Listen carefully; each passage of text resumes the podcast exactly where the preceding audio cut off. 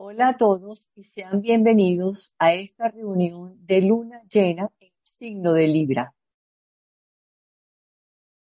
En la luna llena de cada mes, más que en cualquier otro momento, nuestro planeta recibe la mayor cantidad de luz reflejada del Sol. Este es un hecho astronómico. Sin embargo, todos los fenómenos físicos tienen sus causas subjetivas, internas y ocultas. Se dice que en este caso la recepción de la luz que la luna refleja es un gran símbolo de la meditación cíclica de nuestro logos planetario, esa gran inteligencia cósmica que da y sustenta toda la vida dentro de nuestra esfera planetaria. El punto culminante de su meditación produce una afluencia de luz en su cuerpo de manifestación, que es toda la vida colectiva de nuestro planeta, los siete reinos de la naturaleza. Por lo tanto, siendo la humanidad una parte integrante de este cuerpo, comparte el logro espiritual y el éxito de esta gran vida. En el punto culminante de su meditación se ilumina todo el plano mental, facilitando el camino de acercamiento al alma y a todas las numerosas energías espirituales que se vierten a través de ella.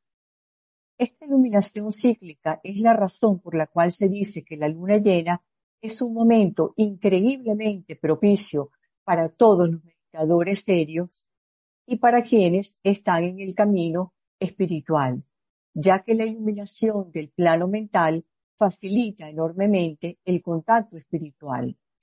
Pero también puede ser un momento difícil, un momento de crisis, conflicto y lucha interna. Inicialmente, la luz que afluye ilumina todos los lugares oscuros y produce una sensación de desesperación. Cada barrera que se interpone en nuestro camino, los errores del pasado y las faltas personales se ponen de relieve. El alineamiento espiritual es fugaz y no puede sostenerse, y cuando se desvanece, el péndulo del cuerpo emocional tiende a oscilar hacia otro lado. Estos son los desafíos normales que ocurren en la iluminación espiritual en general y se superan mediante el cultivo de la correcta proporción, la discriminación mental, el desapego y la perseverancia constantes. Además de las dificultades inherentes a las etapas iniciales de la iluminación espiritual, la luna llena también trae una estimulación astral general que complica aún más la dificultad de la humanidad. Los profesionales médicos reconocen que en el apogeo de la luna llena hay una mayor prevalencia de psicosis y condiciones neuróticas. De hecho, la palabra locura se deriva del latín lunaticus, que significa luna golpeada, y se usó originalmente para describir episodios de locura periódica correlacionados con el momento de la luna llena. Esta estimulación astral es ocasionada por la peculiar relación oculta entre la Tierra y la Luna. Ocultamente, la Luna es un cuerpo que antes fue habitado por nuestro logos planetario, aunque es un planeta muerto, porque su fuerza vital fue retirada en el plano físico, su cuerpo astral aún está vinculado con el cuerpo astral del logos, o sea, con los cuerpos astrales de todas las formas de vida en el planeta. Así que en la luna llena se acentúa mucho el desequilibrio del cuerpo astral. Por eso, por eso, el efecto de la luz reflejada de la luna es dual. En el plano mental tiene un efecto iluminador que proporciona una forma de acercamiento precipitado y en el plano astral ilumina el velo de ilusión, oscureciendo la luz del alma. No es coincidencia que esto sea tanto una oportunidad como una prueba para la humanidad, la cual, en su conjunto, apenas está empezando a poner sus pies conscientemente en el camino.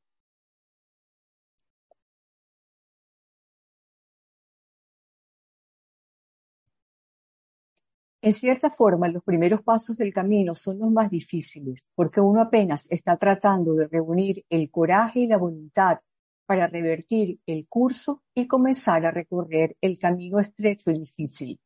Este camino conduce a través del desierto de la mente purificada y a la revelación del Cristo oculto, el alma que mora en él. a medida que uno atraviesa este desierto, se renuncia a la comodidad y a la seguridad del camino ancho y fácil.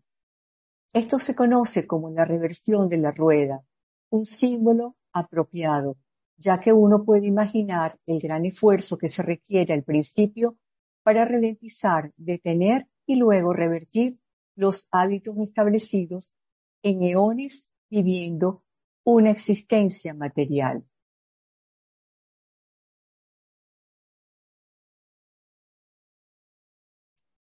Y así, hoy, en lugar de hacer entonar un mantra, hagamos una pausa para orientarnos hacia el plano mental. Hagamos un largo periodo de silencio y tratemos de alcanzar un estado de ecuanimidad y equilibrio seguido por el triple sonido de la palabra sagrada, el Om.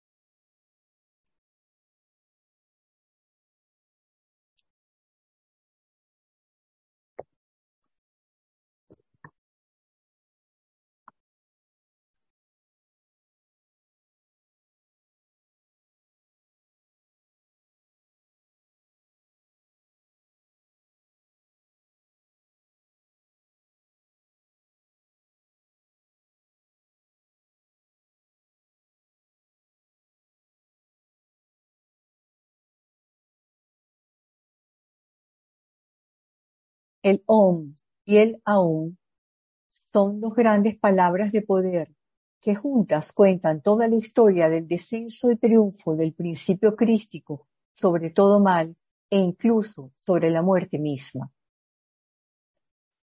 Esto es tanto un triunfo humano como un triunfo divino, porque una vez perfeccionada y puesta bajo el control del alma, la personalidad humana es el verdadero verbo hecho carne. El alma debe descender a las profundidades del materialismo antes de poder cumplir su llamado divino, que es elevar, redimir y salvar. El Om debe perderse en el Aum antes de que pueda recuperarse nuevamente y cumplir los propósitos de la evolución. La mezcla y fusión del alma y la personalidad es el primer paso importante en el camino de recuperar esta palabra perdida, porque solo el alma triunfante es quien realmente puede pronunciarla. El Om es clave para la relación entre la conciencia y la vida, o el alma y el espíritu, y la resurrección y elevación de la humanidad al plano más elevado.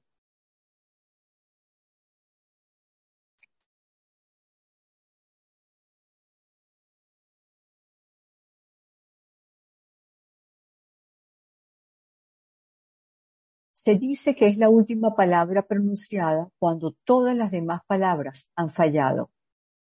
Esto solo es posible cuando el discípulo, no el alma abstracta, sino la personalidad infundida por el alma, persiste a través de cada prueba, de cada fracaso. Permanece en el centro de la cruz de brazos uniformes.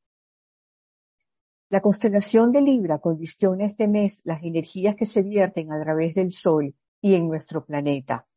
Libra es clave para la persistencia, la templanza y el razonamiento juicioso que guía al discípulo por el camino muy difícil, estrecho, peligroso, que conduce entre los pares de opuestos al triunfo espiritual.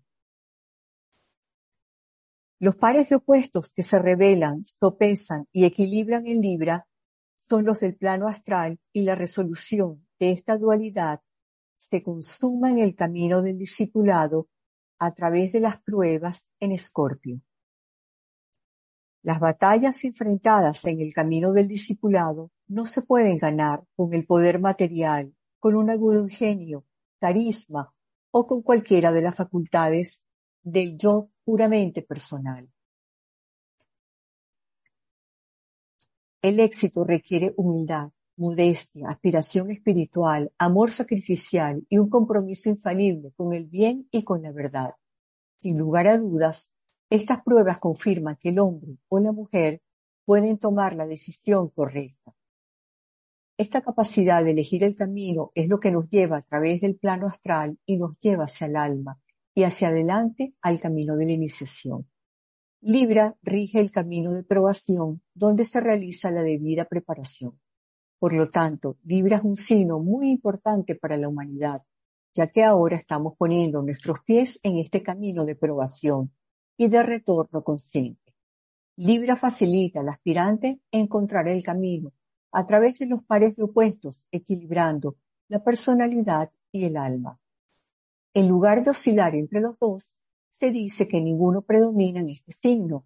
El antagonismo entre el alma y la personalidad es profundo en las primeras etapas del camino. Al principio, la relación se ve como un juego de suma cero, donde el éxito de uno requiere el fracaso del otro. En Libra se revelan los medios para resolver este antagonismo básico, otorgando así la primera visión real del camino. Un ejemplo de la profunda dificultad para resolver estos opuestos se puede ver en las numerosas cuestiones sociales contenciosas con las que la humanidad lucha hoy. Muy a menudo las emociones oscurecen la capacidad de razonar con claridad y esto conduce a un estado en que el idealismo básico de la mente queda pervertido por las ilusiones del plano astral. Esto se denomina kamamanas, donde la mente y la emoción funcionan unidas afectándose constantemente entre sí. Esta es la condición natural del ser humano promedio. Pero si no se controla, la naturaleza influyente de camas engaña a la mente al reconocer solo un conjunto limitado de opciones. Esta es la raíz del paradigma nosotros contra ellos, donde el éxito de uno debe conducir al fracaso del otro. Esta falsa dicotomía tiene por excelencia sus raíces en la ilusión producida por la acción del cuerpo astral, que pervierte el razonamiento claro de la mente. Esta influencia astral es neutralizada a través del cuidadoso equilibrio y discriminación de la mente de Libra. Conduce a un estado en el que se puede ver la elección correcta, el camino entre las falsas dicotomías. Esto ocurre no solo en el problema de la ideología, sino también con todo el problema del sexo, que es el arquetipo mismo de los pares de opuestos. Para la humanidad, el sexo permanece envuelto en una profunda niebla de espejismo. Por un lado, la depravación, la indulgencia sexual y los delirios psicológicos causados por las perversiones de lo que debería ser un acto natural y saludable. Por otro lado, está la represión, que inadvertidamente produce numerosas tendencias antisociales. Por supuesto, el verdadero problema radica en los detalles, que son bastante más sutiles y complejos. Pero en lugar de balancearnos de un extremo al otro o vagar sin rumbo a través de un laberinto de complejidad, Libra sugiere que primero renunciemos al apego y luego observemos en el silencio de la mente. Libra también sugiere que antes de que la balanza esté en equilibrio, necesariamente pasa por una especie de vaivén. Esto le permite a uno toda la gama de perspectivas, eventualmente considerando cualquier tipo de desviación del punto medio como algo indeseable. Este camino intermedio no es necesariamente un compromiso entre dos campos, o una capitulación, sino más bien la elección correcta basada en una visión clara y la percepción intuitiva del alma. Es importante reconocer que detrás del antagonismo del llamado camino superior e inferior está simplemente la operación correcta de la ley espiritual en cada plano. La vida es y es a través de Cristo, a través del alma, que podemos encontrar nuestro lugar dentro de la voluntad y el propósito que subyace a la evolución misma. Este alineamiento con la voluntad es la verdadera paz que sobrepasa todo entendimiento que es la meta del Libra. Así, la nota clave del discípulo en Libra, elijo el camino que conduce entre las dos grandes líneas de fuerza, encarna no solo el discernimiento mental y el equilibrio, sino también una aplicación especial y sostenida de la voluntad. En Libra, el discípulo ya ha experimentado la llamada libertad de elección, en el sentido mundano, y ahora persigue la verdadera clave de la libertad que radica en discernir la correcta elección y el posterior alineamiento con la ley divina. La actitud en Libra busca el camino del equilibrio perfecto a través del cultivo del racionamiento juicioso y por lo tanto de la mente en sus tres aspectos. Se dice que astrológicamente Saturno es exaltado en este signo, ya que en el punto de equilibrio en Libra es donde se puede tomar una elección definida, que implica tanto libertad como responsabilidad en el plano físico y en la conciencia cerebral despierta. Pero esto solo es posible en Libra, donde uno se opone al deseo no mediante la erradicación, sino a través de un correcto equilibrio.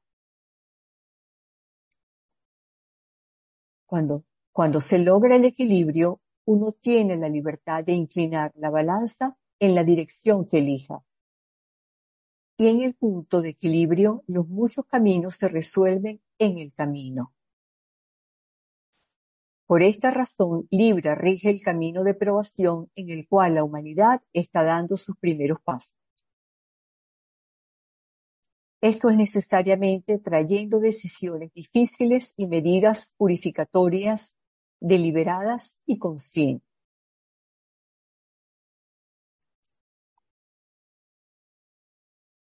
Los numerosos dilemas morales y crisis de nuestro tiempo moderno son una clara evidencia de la profunda influencia de Saturno, no solo debido a la influencia del camino probatorio en Libra, sino también el momento en que Saturno rige el primer decanato de la era de Acuario.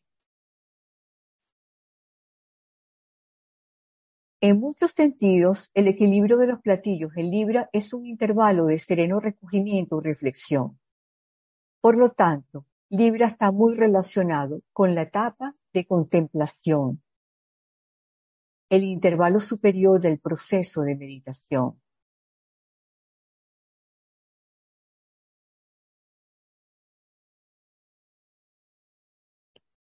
Una vez se alcanza un estado de equilibrio, gradualmente se trascienden los procesos de razonamiento, pensamiento y construcción de la mente inferior.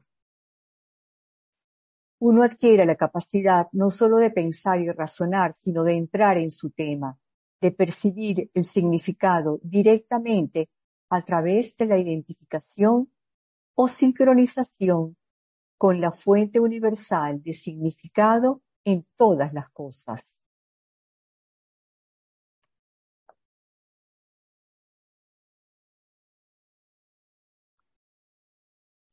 Esta etapa de contemplación es una etapa profundamente difícil del proceso de meditación, pero también la más importante. Cuando la meditación no puede llevarse más lejos y cuando todos los esfuerzos de la mente razonadora se han extendido al máximo, surge la necesidad de un contacto directo y una experiencia de los mundos superiores. Ese estado de unión solo puede lograrse cuando todas las extensiones y mecanismos del yo inferior están completamente fuera del camino y se despierta y emplea un nuevo tipo de percepción.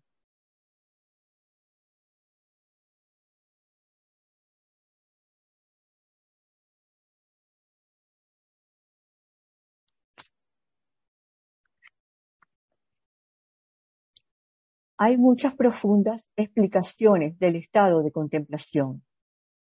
Algunos lo describen como un estado de renuncia y sacrificio del yo inferior a un poder superior.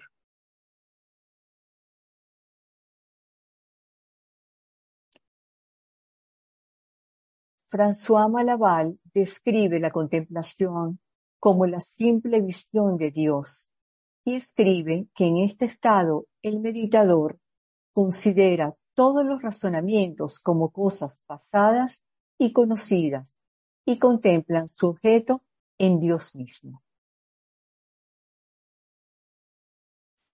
El objeto de la meditación, convirtiéndose en Dios mismo, es prácticamente inconcebible para la mente concreta. Y este es el punto. La belleza de lo abstracto radica en su presentación exacta de la verdad, sin trabas, porque nos da un sentido de lo que está más allá de nuestra limitación humana y al hacerlo ayuda, en pequeña medida, a construir el puente hacia esos mundos superiores.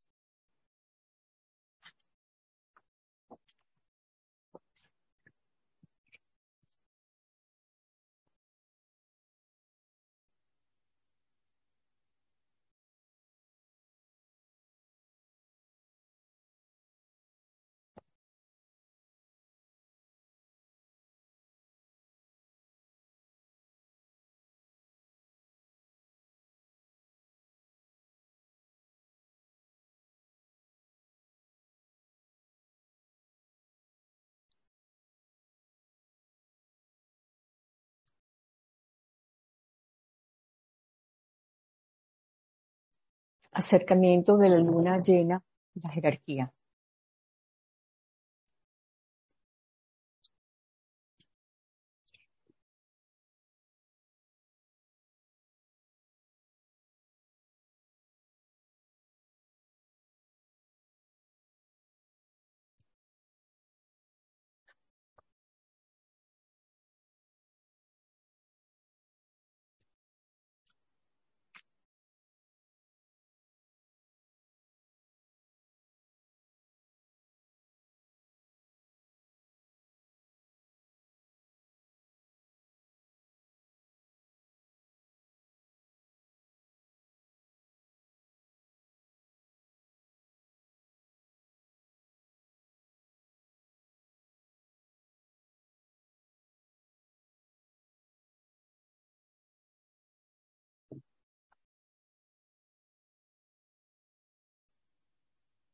Fusión de grupo.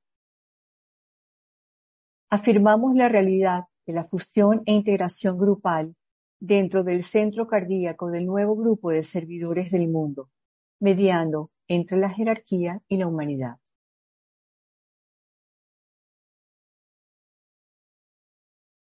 Soy uno con mis hermanos de grupo y todo lo que tengo les pertenece. Que el amor que hay en mi alma afluya a ellos. Que la fuerza que hay en mí les eleve y ayude. Que los pensamientos que mi alma crea les alcancen y animen.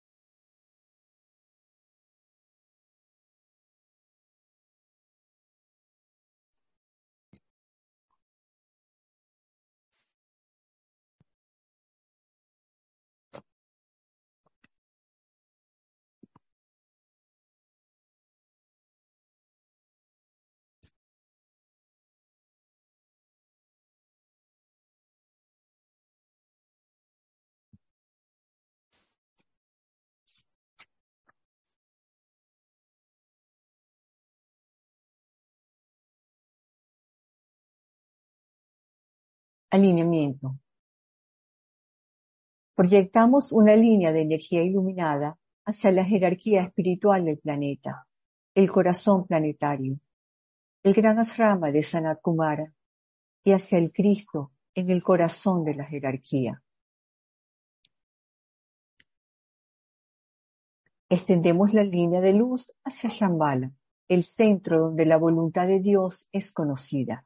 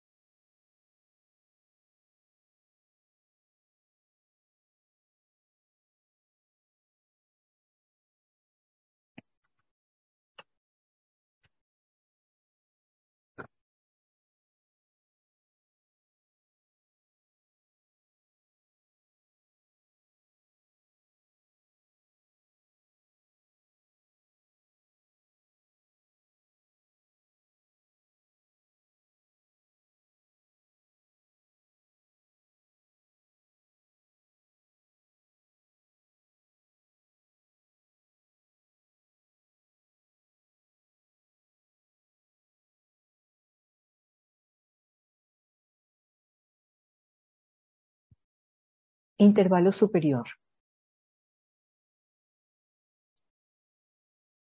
Mantenemos la mente contemplativa abierta a las energías extraplanetarias que afluyen a Shambhala y que se irradian a través de la jerarquía.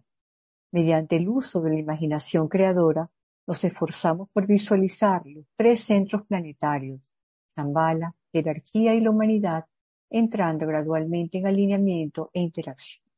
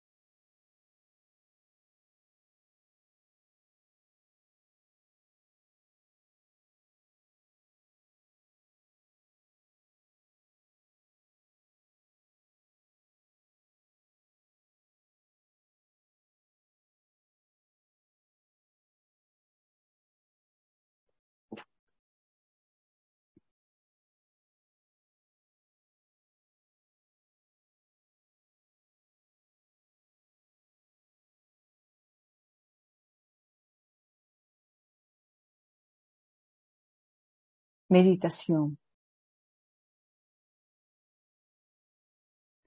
Reflexionemos sobre el pensamiento simiente.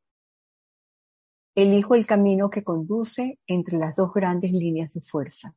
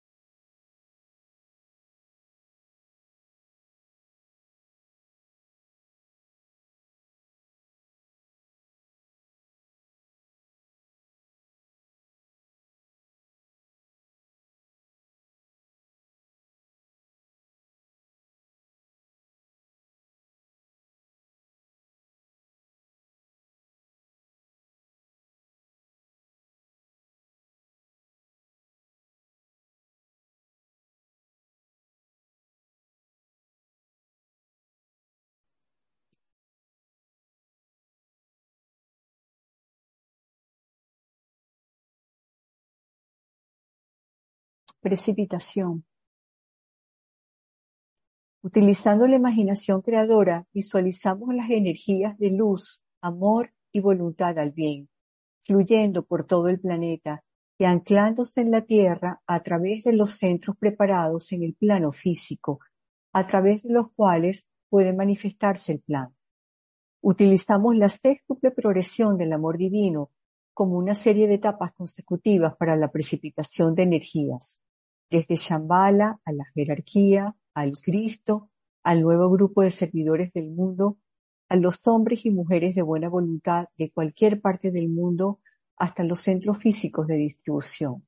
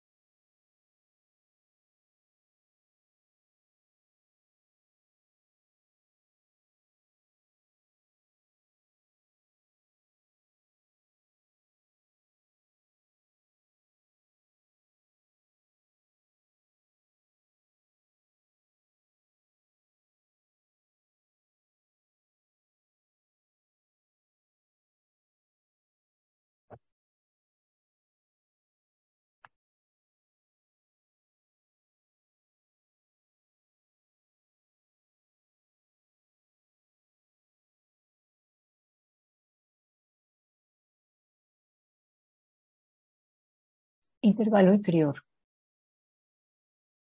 Reenfocamos la conciencia como grupo en la periferia del gran asrama y juntos afirmamos. En el centro de todo amor permanezco. Desde este centro, yo, el alma, surgiré. Desde este centro, yo, el que sirve, trabajaré.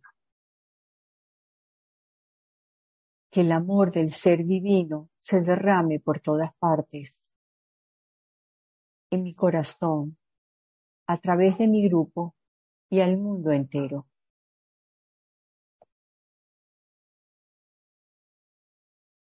Visualizamos el descenso de la corriente espiritual liberada desde Shambhala, pasando a través de la jerarquía y fluyendo hacia la humanidad mediante el canal preparado consideramos de qué manera estas energías entrantes establecen el sendero de luz para el advenimiento del instructor mundial, el Cristo.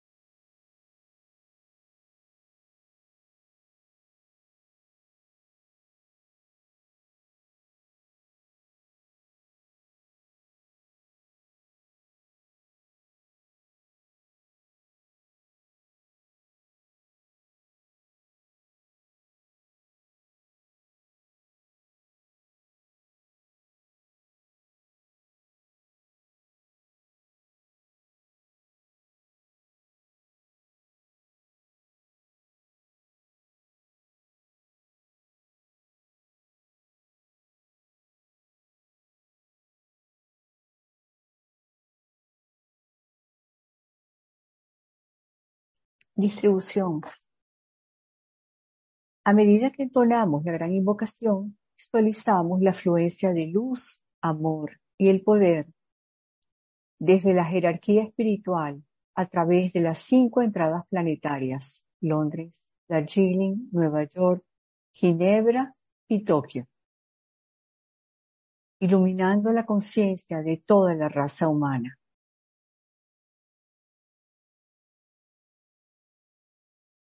Desde el punto de luz en la mente de Dios, que afluya luz a las mentes de los hombres.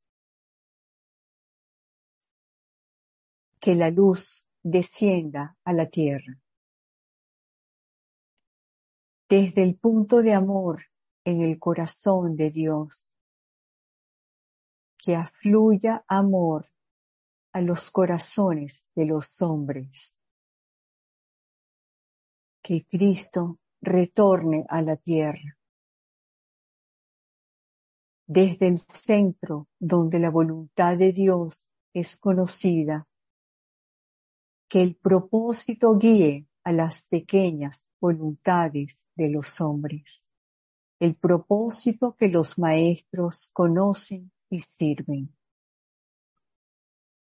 Desde el centro que llamamos la raza de los hombres, que se realice el plan de amor y de luz, y selle la puerta donde se halla el mal. Que la luz, el amor y el poder restablezcan el plan en la tierra. う。